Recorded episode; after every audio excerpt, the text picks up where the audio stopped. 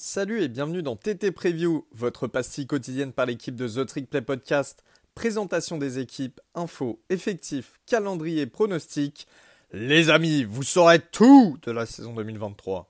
Bonjour à tous, bonjour à toutes, bienvenue sur euh, The Trick Play Podcast. Euh, nouvel épisode des nouvelles previews dans notre série, euh, la meilleure série de l'été, les TT Preview 2023. Aujourd'hui, on parle d'un gros morceau du collège football puisqu'on retourne dans la meilleure conf du pays, n'en déplaise euh, à l'empereur Augustus et aux autres, euh, aux autres euh, personnes malfamées, puisqu'on va parler aujourd'hui bah, des Florida Gators. Et donc forcément, pour ce faire, j'accueille le plus beau, le plus magnifique, le plus soivé des intervenants de The Trick Play, puisque je suis avec Guillaume. Comment va Guy?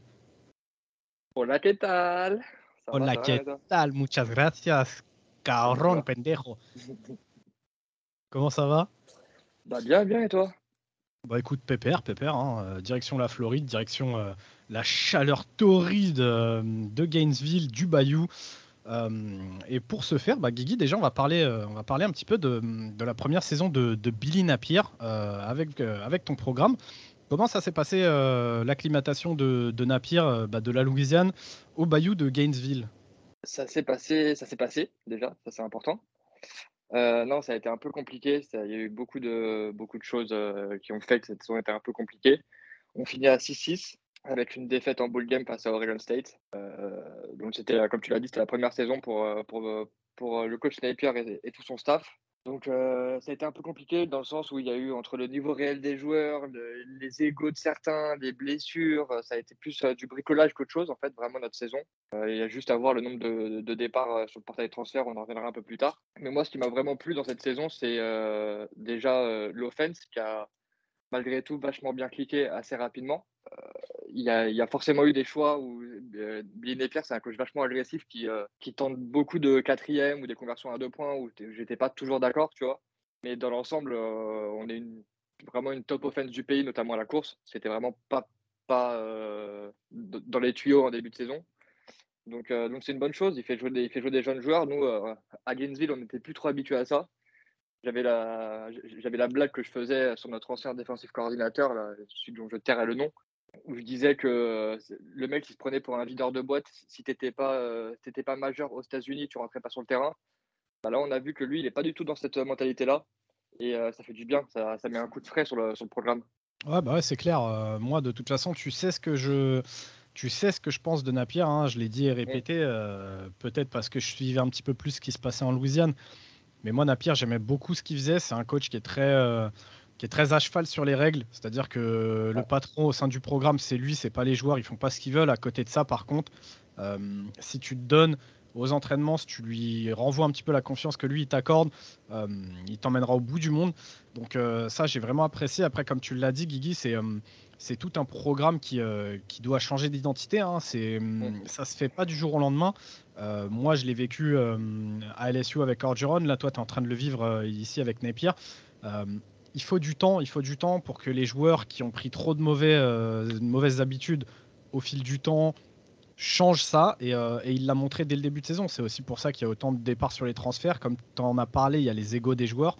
Mais, euh, mais une chose est sûre, c'est que dès qu'il est arrivé, je t'ai dit, pour moi, c'est parfait. Moi, pour moi, je le voulais pas LSU parce que je trouvais que l'état dans lequel Orgeron il avait laissé le programme, ça serait un petit peu trop haut, tu vois, pour lui.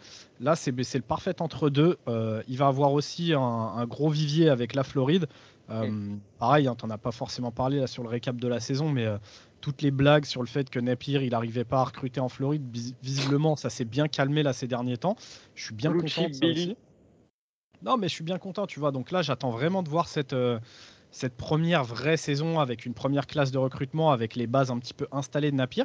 Mais, euh, mais avant ça, tu vas nous parler un petit peu bah, des, euh, des, des, principaux bah, départs que, que, vous avez pu subir et de ce que justement vous allez avoir besoin de reconstruire pour cette saison 2023.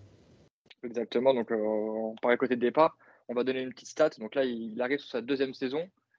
Du coup, il était arrivé en décembre, si je dis pas de bêtises, à peu près juste après le, le, ball game, le dernier ball game de sous l'ère sous l'ère d'Anne Donc il a eu deux mois, même pas, pour créer sa classe de recrutement. Il en a eu une complète, donc c'est celle qui vient d'arriver sur le campus cette année. Et là, donc, il travaille sur sa euh, deuxième vraie classe, mais troisième en tout.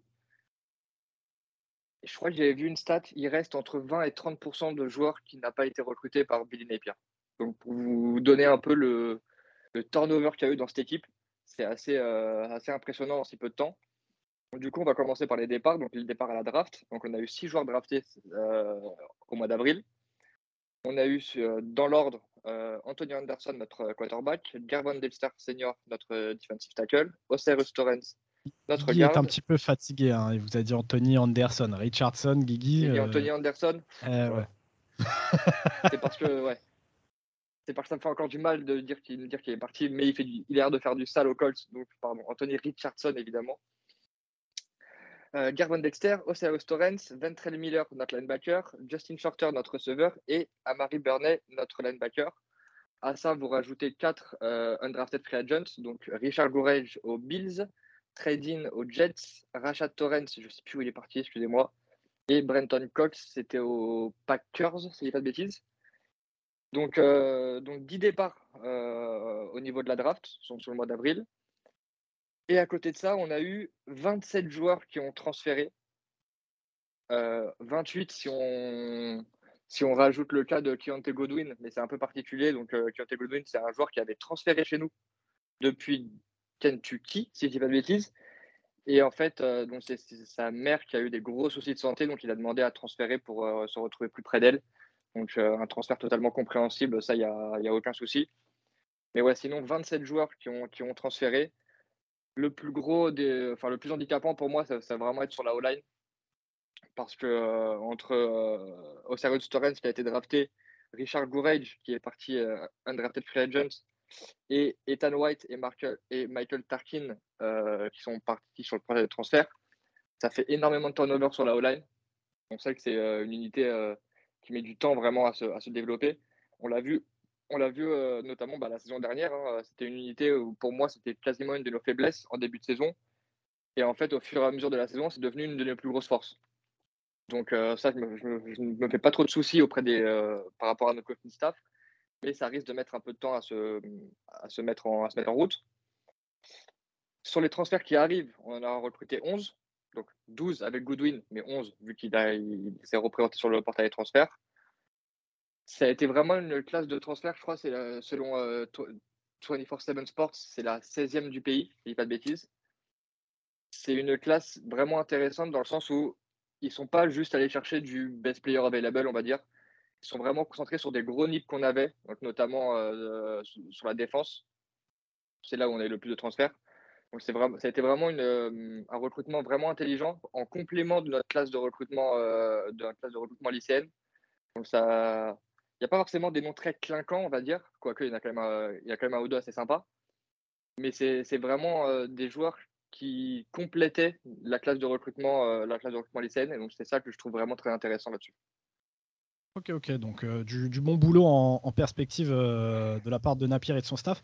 Euh, juste là, on va, on va justement rentrer un petit peu plus dans les détails du roster. Comme d'habitude, on s'excuse hein, si on fait un petit peu de name dropping, mais vous vous doutez bien que pour parler d'un roster, il faut parler des noms et il faut mettre bah, des noms sur le papier. Est-ce que j'allais te poser une question par rapport au transfert entrant en demandant est-ce que là, tu pourrais faire sans trop t'étaler, euh, nous donner peut-être deux, trois noms grand max des transferts qui vraiment ont une chance d'être titulaires, donc des noms qu'on risque de voir. Mais finalement, je me dis, est-ce que tu pourrais pas répondre à cette question dans la partie roster? Donc, euh, je te laisse nous parler un peu du roster. Et n'hésite pas à nous dire si vraiment il y a des mecs qui sont arrivés en tant que transfert, euh, parce que justement, je pense que ce qui va intéresser les gens parmi ces transferts-là, et notamment en défense, ça va être justement ces gars qui risquent de voir beaucoup le terrain cette saison. Donc, euh, je te laisse, Guigui, si tu veux nous parler du roster, en commençant euh, bien évidemment par euh, le poste le plus important, entre guillemets, forcément le quarterback. Exactement, donc les quarterbacks. Et donc, pour te répondre, évidemment, j'ai noté dans mon détail du roster les, les, les transferts un peu majeurs. Donc, on se complète, il n'y a pas de souci. Donc sur le poste de quarterback, donc euh, s'il y a compétition, si on peut dire que la compétition, ça va être euh, visiblement entre Graham Mertz, donc euh, le premier transfert de Wisconsin, et Max Brown, notre, notre redshirt freshman, si je pas de bêtises, qui était QB3 l'année dernière. Jack Miller, l'ancien transfert de Ohio State, a l'air d'être un peu plus en retrait cette année. C'était notre backup l'année dernière, backup d'Anthony Richardson. il a l'air d'être vraiment en retrait. Je, vois beaucoup de, de staff, de, de beatwriters, de, de tout ça qui, qui parlent de l'émergence de Max Brown. Maintenant, je pense que sans trop de surprise, ça sera Graham Mertz, le quarterback cette année. En attendant l'arrivée de, de notre élu l'année prochaine pour classe de recrutement avec DJ Lagouet. Je sais que toi, tu l'aimes bien en plus. Ah, je l'adore. C'est un gamin. Franchement, c'est un gamin en or. Et tu vois, souvent, je parle sur Twitter. Les gens me disent que je suis un peu, un peu agressif ou quoi envers les autres équipes.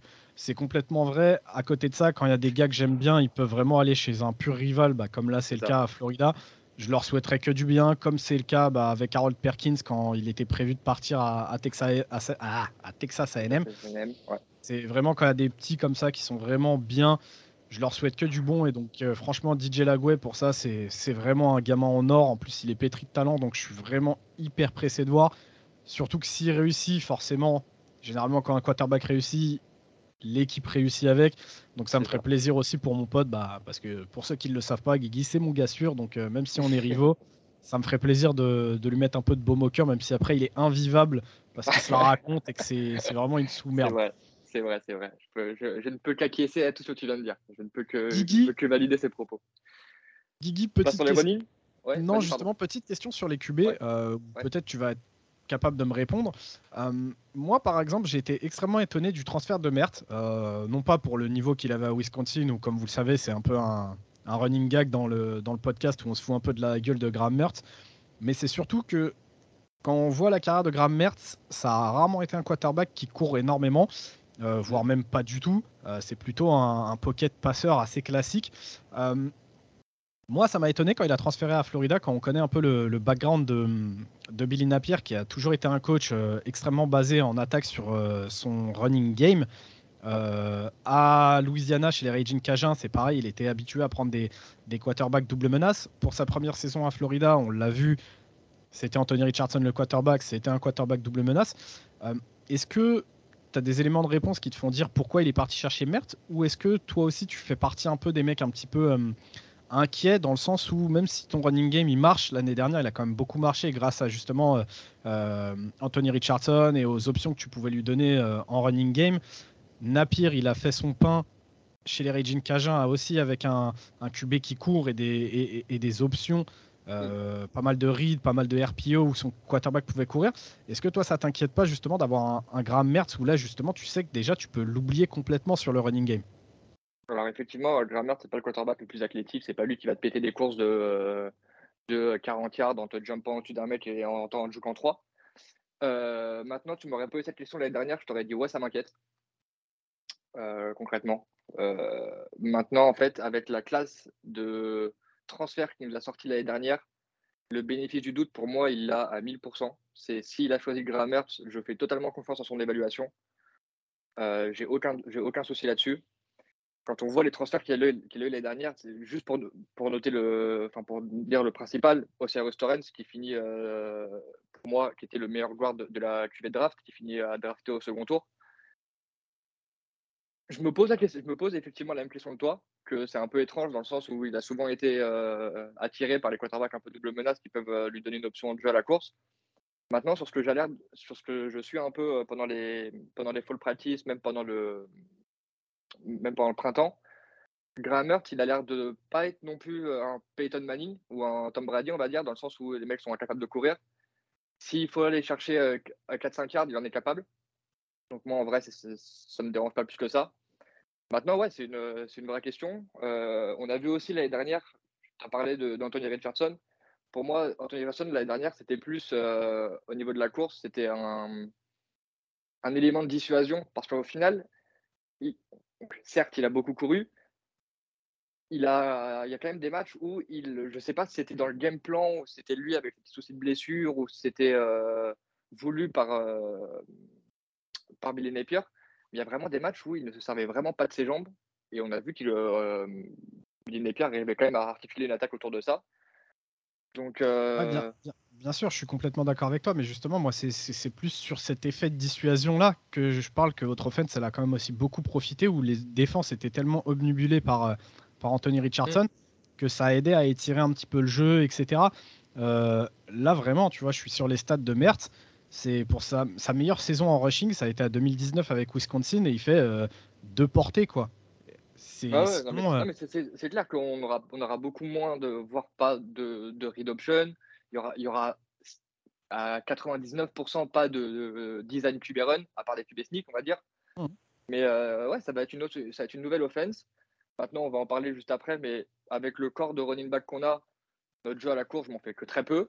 Euh, tu es bien placé pour le savoir. Donc, c'est juste une, offense.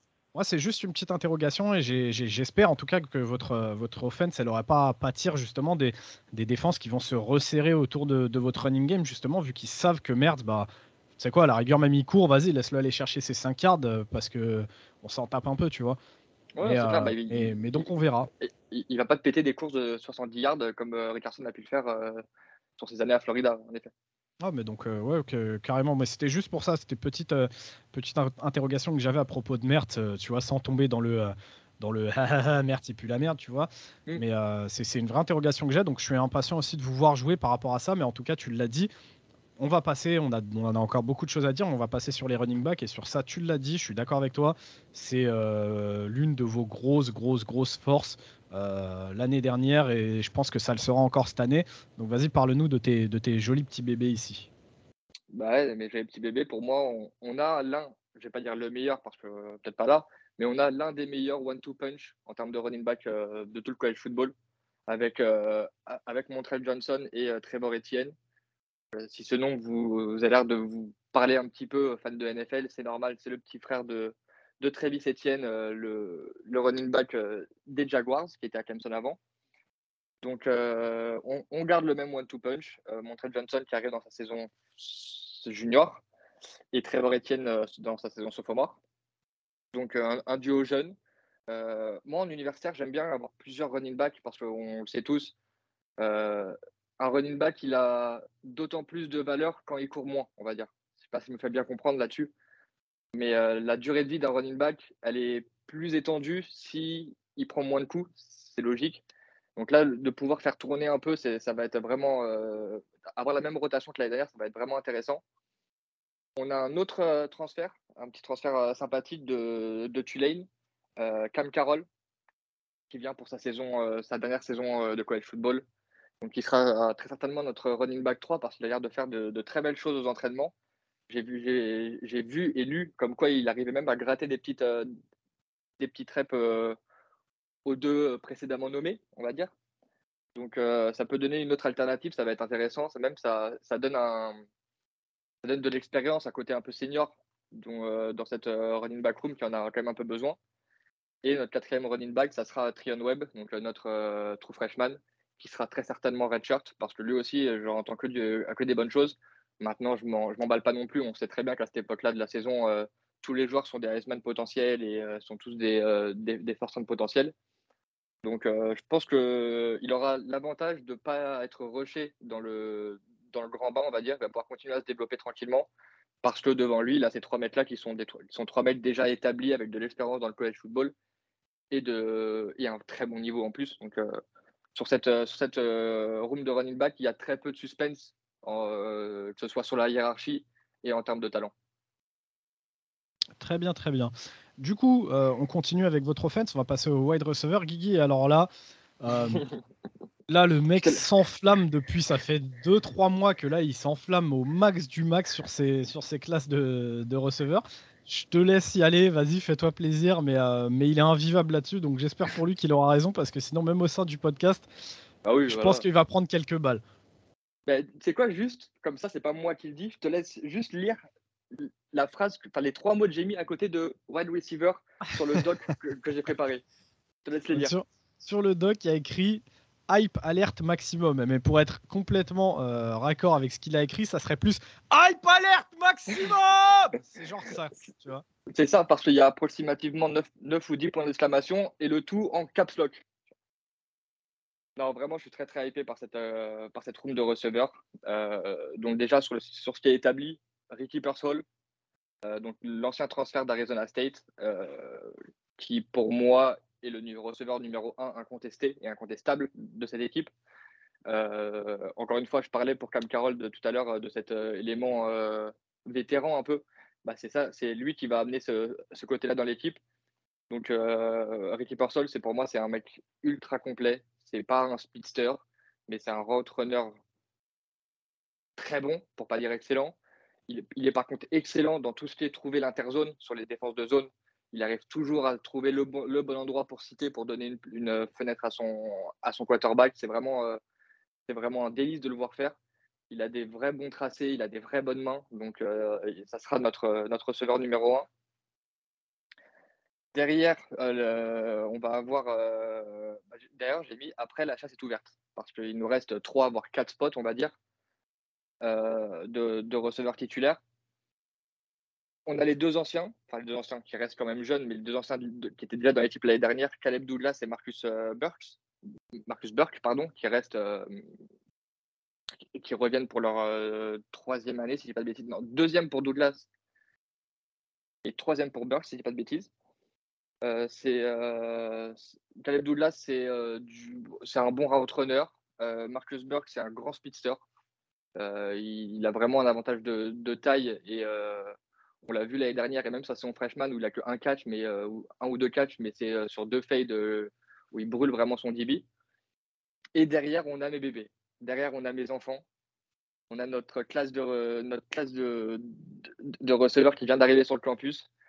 Pour la petite anecdote, juste avant de commencer en off, j'ai dit à Ryan, tu te souviens de ta classe avec, euh, enfin de ta room avec euh, Justin Jefferson, Jamar Chase et euh, euh, Terrace Marshall? Eh ben, les trois miens, ils sont meilleurs.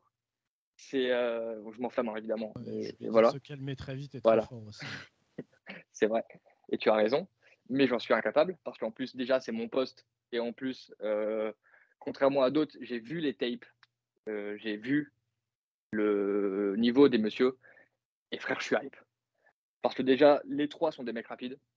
Ça, ça. En fait, là, avec cette classe-là, moi, ça me ramène quand j'ai découvert les Gators, donc avec les années Team Thibaut, où c'était speed, speed kills. C'est vraiment ça. C'est quand tu avais du Percy Aravine, quand tu avais du. Euh, comment il s'appelait euh, Du Jeff Dems, tu avais de la vitesse partout sur le terrain, bah là, c'est pareil. Donc, on a Edan Mizel. Donc, alors lui, par contre, c'est. Euh, c'est Flash McQueen. C'est le matin, il se réveille dans le miroir et il dit Je suis rapide. Je suis rapide. C'est exactement ça. On a Andy Jean, donc, qui était notre receveur le moins bien classé, mais qui est un route runner. Mais c'est juste crémeux de voir ça. ça mais à son âge, c'est incroyable de voir à quel point son arbre de tracé est divers et, et varié et euh, précis. En fait, c'est vraiment, euh, c'est juste beau à voir. Et on a euh, Eugene Wilson, que vous, en, vous entendrez aussi sous le, le, surnom de Trey Wilson, qui est pour le coup le playmaker. Donc lui qui, a, qui est arrivé là assez récemment au printemps. C'était pas un early enrollee. Donc il est arrivé euh, assez récemment. Il a eu des petits soucis de blessure. Donc là, à l'heure où on tourne le podcast, c'est euh, mercredi. Je crois qu'il a fait son premier entraînement sans limitation lundi. Et en fait, Billy Napier a dit avec ces mots-là, il a, il a fait remarquer sa présence dès son premier entraînement. Donc c'est vraiment le playmaker de cette équipe. Lui, il sait tout faire. C'est un mec archi complet. C'est le numéro 21 actuellement. Et si je dois mettre une pièce sur un receveur qui va faire parler de lui, c'est lui. C'est lui, Andy Jean, et un peu, un peu après, Eden Mizel. Parce que pour moi, c'est encore. Euh, actuellement, c'est juste un, une menace profonde. Il y a pas encore. Euh, je trouve qu'il y, a encore un travail à faire sur son arbre de tracé qui n'est pas encore assez développé. Donc, euh, les trois auront du temps de jeu, c'est sûr et certain. Ils prennent déjà tous des reps avec l'équipe avec l'équipe de titulaires. Donc, euh, j'ai hâte de voir ça. Vraiment, j'ai hâte de voir ça. Et juste faire un petit point euh, au niveau des tight ends. on a eu des petits soucis parce qu'on n'avait plus grand monde, pour être tout à fait honnête avec vous. Donc là, on pensait que ça allait être Kion Zipperer, qui est notre, senior qui a le plus d'expérience en vrai, qui allait prendre, euh, prendre les first reps, sauf qu'en fait, il s'est blessé. Donc, du coup, ça laisse de la place à Jonathan Odom, qui est notre junior, que moi j'aimais beaucoup, qu'on a un peu vu l'année dernière, mais qui s'est aussi, lui aussi blessé. Donc en fait, ça, ça, laisse un champ libre à Arlis Bordingham, un mec qui était blessé l'année dernière, que moi j'étais vachement épais quand il est arrivé sur le, quand il est arrivé sur le campus. C'est euh, un receveur dans un corps de Thailand pour le coup. Donc euh, j'ai hâte de voir ce que ça va donner. Mais sur le poste de Taden, vraiment, il y, a des places à prendre. Donc sur les gens qui catchent les ballons, moi, ça me plaît, pour faire un, petit résumé. Oh, on avait compris avec le hype alert maximum que ça te plaisait. du coup, on a passé quand même pas mal de temps là sur les receveurs. On va essayer d'accélérer un peu, Guigui. sur la O-line, qu'est-ce que tu as à nous dire? Bah, Comme je l'ai dit un peu en préambule, beaucoup d'interrogations, tant, tant elle change par rapport à l'année dernière. Il y a énormément de place à prendre. Entre les euh, entre les mecs qui sont arrivés sur le portail des transferts, euh, notamment je pense à Damien George qui vient de, Georgia et, euh, et je ne me rappelle plus son prénom, mais c'est Masqua qui vient de, Baylor. Donc Damien George plus au poste de tackle et, et au poste de garde. donc il va y avoir des, des vraies places à prendre. Il y a aussi des petits jeunes qui, qui viennent d'arriver sur la classe de transfert qui, qui risquent de taper un peu à la porte. Donc il y a très peu de places de sûr, à part celle de notre centre Kingsley Guacon, qui lui devrait être starter sans trop de soucis. Mais autour de ça, il y, a des places à prendre. Donc hâte de voir comment ça va se, goupiller. Mais c'est très, certainement, dans le terme de, au niveau de l'attaque, la position où il y a le plus de le plus d'interrogations et le moins de le moins d'éléments sûrs, on va dire. Ok, très bien. Pour Mascoua, c'est Maïka le prénom. Et, euh, ensuite, euh, moi, c'est pas un truc qui me qui m'inquiète plus que ça. Hein. Napier, il a déjà montré qu'il savait, euh, qu'il savait crafter de bonnes, de bonnes O-line et bien s'entourer sur la O-line. donc je pense que ouais, bataille intéressante, mais je pense pas que derrière vous allez, vous allez prendre si cher que ça sur la O-line. Je pense que votre squad va être, ça va être solide. À défaut d'avoir de la star, ça va être solide. Euh, pour la défense, Guigui, pareil, tu nous disais gros, euh, gros morceau à faire la défense à cause, de, à cause des départs et des transferts, etc. Pareil, euh, on va essayer de, on va essayer d'être, d'être clair et concis là-dessus, hein, parce qu'on est déjà quasiment à, à une demi-heure là d'épisode, donc il faut avancer. Donc je te laisse y aller, Guigui. donc essaye de nous faire un truc bien clair, bien concis, STP. Hmm. Alors, on va faire clair. La D-line, ça sera pour, pour moi notre grosse force en défense. On ne perd entre guillemets que Delster, euh, Garvan Delster et, euh, et Brenton Cox, mais qu'on a perdu euh, pendant la saison l'année dernière. On a rajouté du beau monde sur le portail des transferts, notamment à l'intérieur avec Cameron Jackson de Memphis et Caleb Bench de, de Louisville. Donc on va, avoir, on va avoir de la rotation, on va avoir du monde qui, va pouvoir contribuer directement. On n'oublie pas aussi notre big Desmond Watson, notre gros bébé au, milieu de tout ça. Donc on va avoir de la rotation, on va avoir les mecs vont pouvoir être frais, ils ne vont pas pouvoir, être obligés de jouer tous les downs comme ça a été le cas de, de Dexter l'année dernière, qui avait des stats assez affolantes là-dessus.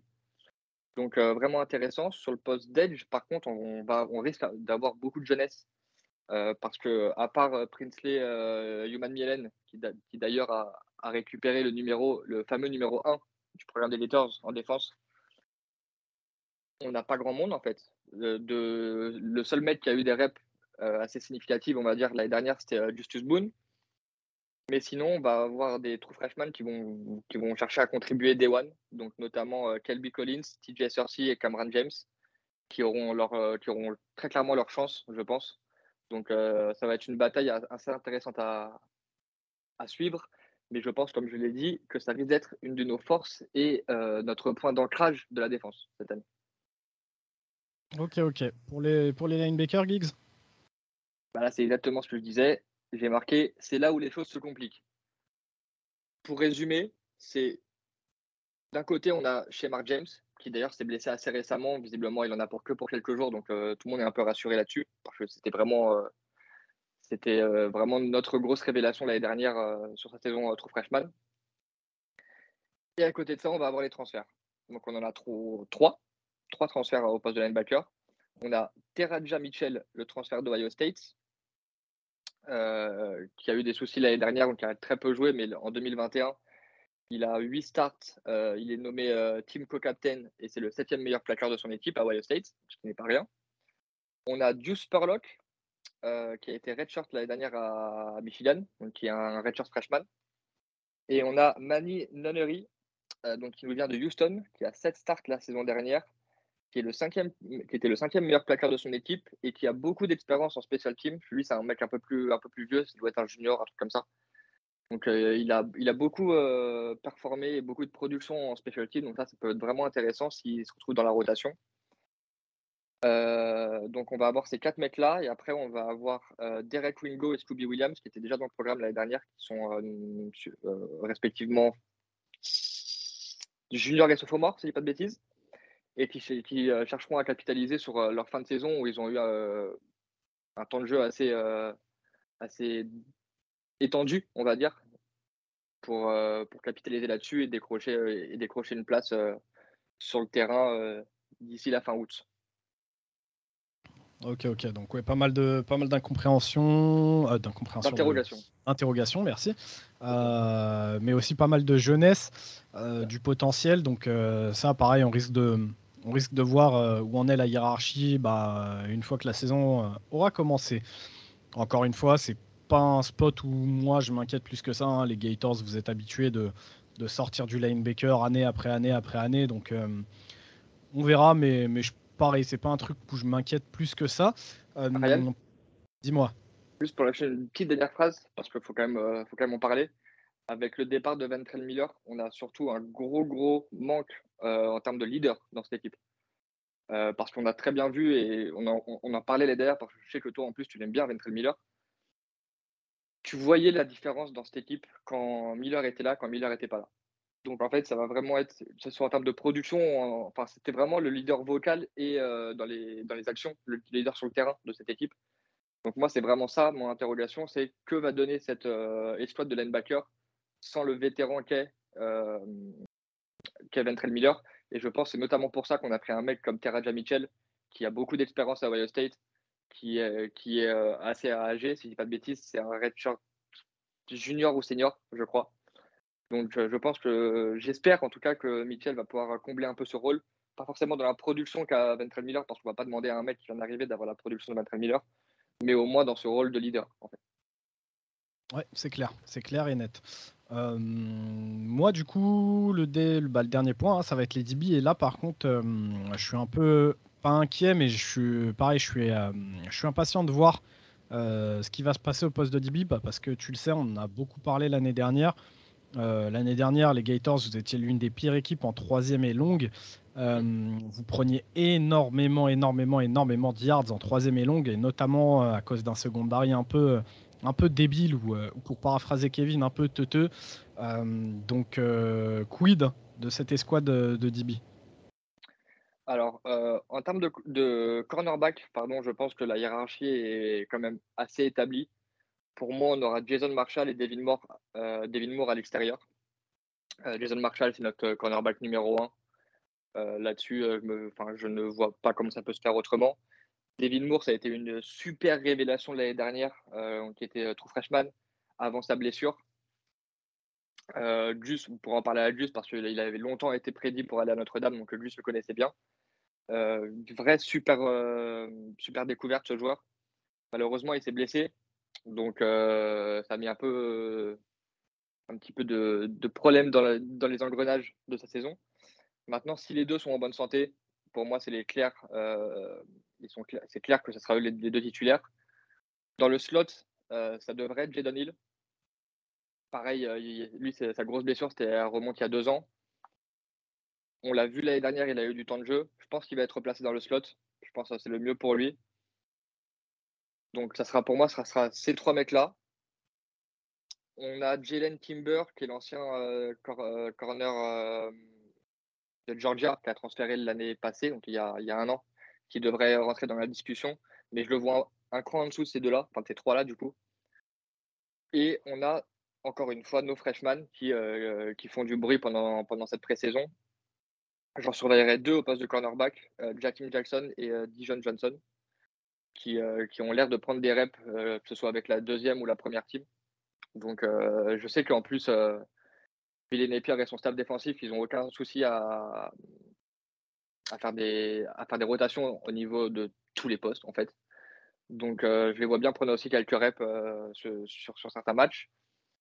Au poste de safety, je, pense que, je pense que la bagarre, elle se fera entre deux mecs qui étaient déjà là, et un troisième qui vient d'arriver. Donc les deux mecs étaient déjà là, ça va être Kamari Wilson et Miguel Mitchell, qui ont déjà eu beaucoup de temps de jeu l'année dernière, pareil dans ce euh, même système de, euh, de rotation, où malgré les deux qui sont partis lors de la draft, enfin un à la draft et un en, undrafted, ils ont eu énormément de temps de jeu. Et RJ Moten, donc le deuxième transfert en provenance de Michigan. Les trois devraient voir le terrain et de façon assez intensive, je pense. Maintenant, à voir qui débutera le premier match dans l'Utah. Mais, mais ouais, je pense que ça va surtout tourner sur ces trois mecs-là. Ok, ok. Mais tu vois, justement, euh, j'en parlais avant et pour moi, là, l'inquiétude est encore présente, notamment parce que, euh, surtout au poste de safety, on sait que c'est hyper important dans le football moderne, les safety. Et à part Camary Wilson, que moi j'aime bien, et encore une fois, on a pu le voir l'année dernière, le problème de Wilson, c'est la, la, constance. C'est-à-dire qu'il est capable du meilleur, mais il est aussi capable du pire. Euh, c'était fallait aussi mettre ça sous le compte de la jeunesse. Hein. Il va peut-être prendre un peu d'expérience, mais, mais moi, je, t'avoue que. votre première année l'année dernière, ouais.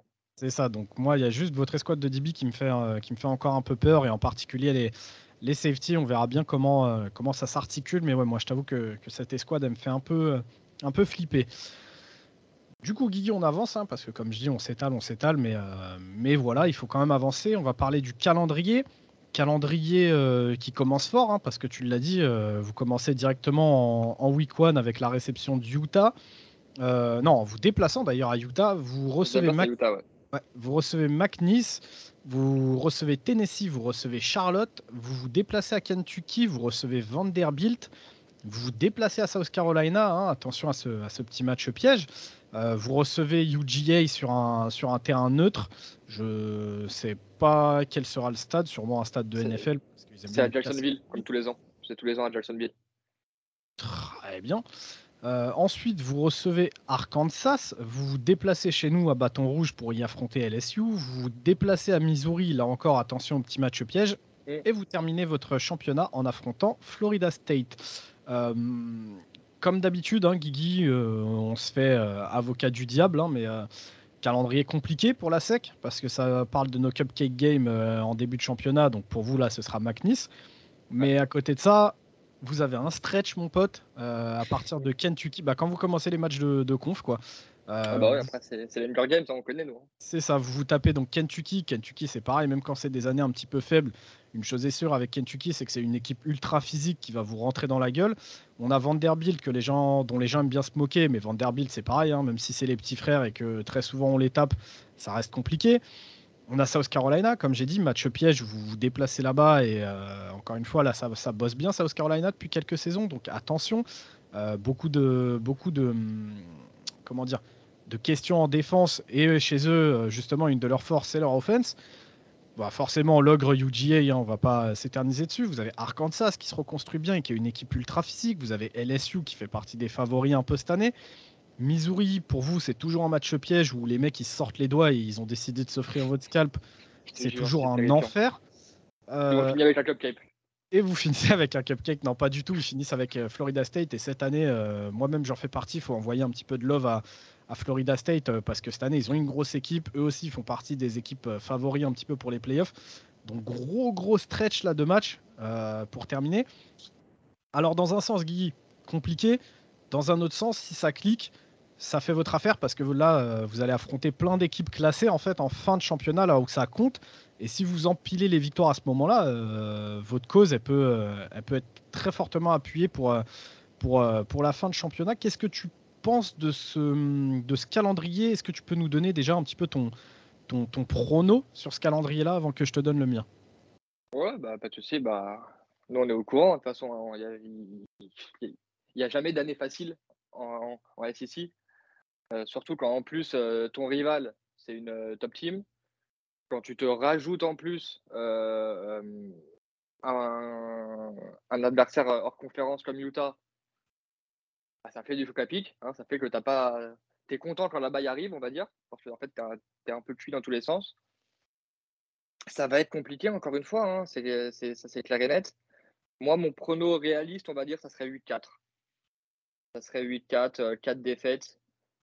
Euh, on pourrait perdre. Euh, moi, Utah, on en, parlait pareil un peu en off. J'y crois vraiment à la victoire contre Utah. D'autant plus que Cam euh, n'est toujours pas à 100% et qu'il est encore limité du côté, bah, de, l'Utah. Donc, moi, je crois vraiment à une victoire possible.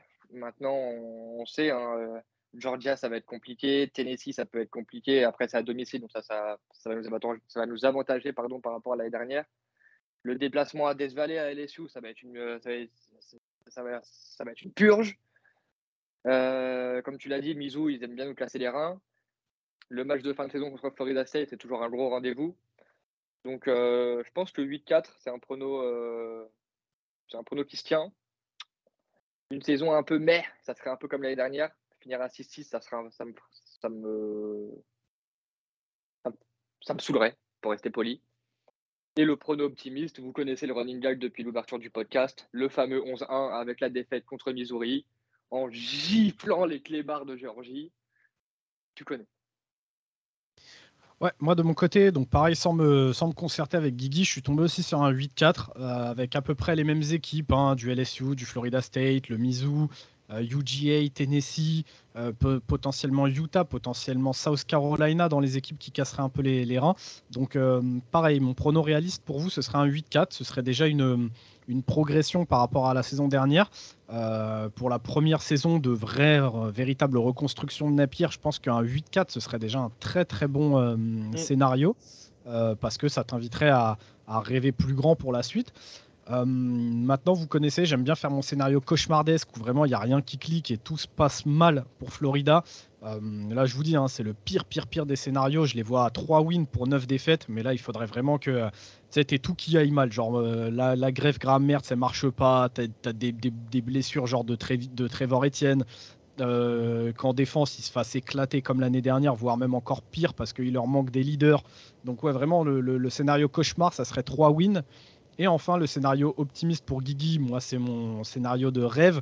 Ce serait effectivement 11-1. Lui, il a dit avec une défaite à Missouri. Moi, je vois plus une défaite contre Georgia. Euh, Guigui, c'est la fierté qui l'empêche de, dire ça. Et donc voilà, 8-4 pour être réaliste. Le pire des scénarios, 3-9. Le meilleur scénario, 11-1. Et, euh, et, on espère bah voilà, euh, une jolie première saison de reconstruction pour Billy Napier. enfin, Guigui, On est à plus de 40 minutes d'épisode, donc on, dernier mot de la fin, très rapide. vu que tu as cité énormément de noms dans le, dans le roster et on peut pas t'en vouloir, comme je l'ai dit, saison de reconstruction, est-ce que tu peux aider les gens, du coup, avec ce petit mot de la fin, en leur donnant vraiment un ou deux joueurs vraiment à suivre, que ce soit en attaque ou en défense, mais vraiment en te limitant à un ou deux joueurs euh, pour justement, euh, s'ils ont zappé des noms pendant le pendant l'évocation du roster, qu'au moins là en fin d'épisode, ils aient leurs deux noms à suivre en attaque et en défense. Je vais lire exactement ce que j'ai écrit sur notre doc. Comme j'ai déjà beaucoup parlé des joueurs, je vais juste donner des noms. En attaque, Trevor Etienne et Andy Jean ou Trey Wilson. J'ai pas réussi à départager les deux. Et en défense, Princely Human Millen et Jason Marshall. Donc un running back, deux receveurs, un edge rusher et un cornerback. Superbe. Moi, de mon côté, en attaque, j'ai forcément Trevor Etienne parce que je kiffe ce joueur, je kiffe son habilité à toujours euh, réussir à casser des plaquages, peu importe euh, dans quelle situation il se retrouve. Euh, surtout que c'est qu'un sophomore, donc on est sûr et certain de l'avoir encore l'année prochaine. Donc en attaque, Trevor Etienne et Graham Mertz. Pourquoi Graham Mertz? Parce que forcément, euh, running gag, changement d'équipe, changement de comment dire d'environnement. Euh, c'est le genre de mec s'il clique, ça peut être une belle euh, comment dire. Ça peut être une belle histoire. Et tu sais, en plus, on avait vu, ça avait, en fait, Graham Mertz, ça avait fait un peu comme comment il s'appelait là, KJ Costello. Sur son premier match, il sort, à son premier match de sa carrière à Wisconsin, il sort une feuille de stats le mec, tu le voyais déjà à Heisman. Derrière, ça s'est mal passé. Donc, du coup, il a dégringolé. C'est devenu un peu un running gag, notamment au sein du podcast. Mais après, encore une fois, j'en parlais beaucoup avec les gens, bah, avec vous d'ailleurs. C'est quelqu'un peut me citer un receveur de Wisconsin? Parce que moi, je ne peux pas. Tu vois. Ah, après, il y a d'autres. Il y a d'autres raisons, évidemment. Tu le sais, mais. Euh, il y, a, eu clairement d'autres ici. Mais déjà, là, à Florida, il va avoir un supporting cast autour de lui largement meilleur. Donc, moi, pour moi, je, pense que ça peut cliquer, mais forcément, tu as forcément raison de, le donner dans les, noms, euh, dans les noms importants. Parce que si on veut arriver à 8-4, il y a un moment donné, il faudra qu'il fasse des perfs, il faudra qu'il se démarque, il faudra qu'il se, step up. Et notre saison, euh, quoi qu'on veuille en dire, elle passe par la réussite de, ton quarterback. Exactement. Et en défense, euh, du coup, pour moi, les deux noms, bah, ça sera effectivement Jason Marshall pour un des deux Et le deuxième, ça sera Kamari Wilson, parce que comme je l'ai dit, euh, dans le football moderne, il te faut des safety puissants. Euh, on le sait, hein, pareil, c'est une petite rivalité entre Guigui et moi pour, euh, pour le titre de DBU. Donc, encore une fois, je pense que si tu as deux DB, notamment un shutdown corner et un safety qui ratisse la zone, qui est présent au plaquage, mais qui est aussi présent en couverture aérienne, ça peut très fortement aider le, le propos de, de Florida, notamment à éviter de se manger des 3e et 39 toutes les semaines. Donc euh, pour moi, ces deux joueurs-là sont à suivre et s'ils réussissent aussi leur saison, ça peut effectivement aider énormément le cas de, Florida. Sur ce, messieurs, sur ce, messieurs et mesdames d'ailleurs, et sur ce, Guigui, euh, bah écoutez, on vous souhaite une, belle fin de journée ou, une belle journée si vous écoutez ça le matin. Et, euh, et, nous, on vous fait plein de petits bisous. On se retrouve très rapidement pour d'autres previews sur, sur The Trick Play. Euh, et, encore une fois, euh, ça y est, quoi, la saison elle arrive, donc euh, on commence à être très chaud patate. la dernière ligne droite. Exactement, exactement. Donc merci Guigui d'avoir été avec moi aujourd'hui et d'avoir bien décrypté ton programme. Merci à tout le monde de nous écouter et, et on vous fait plein de bisous. On vous dit salut, ciao tout le monde. Ciao.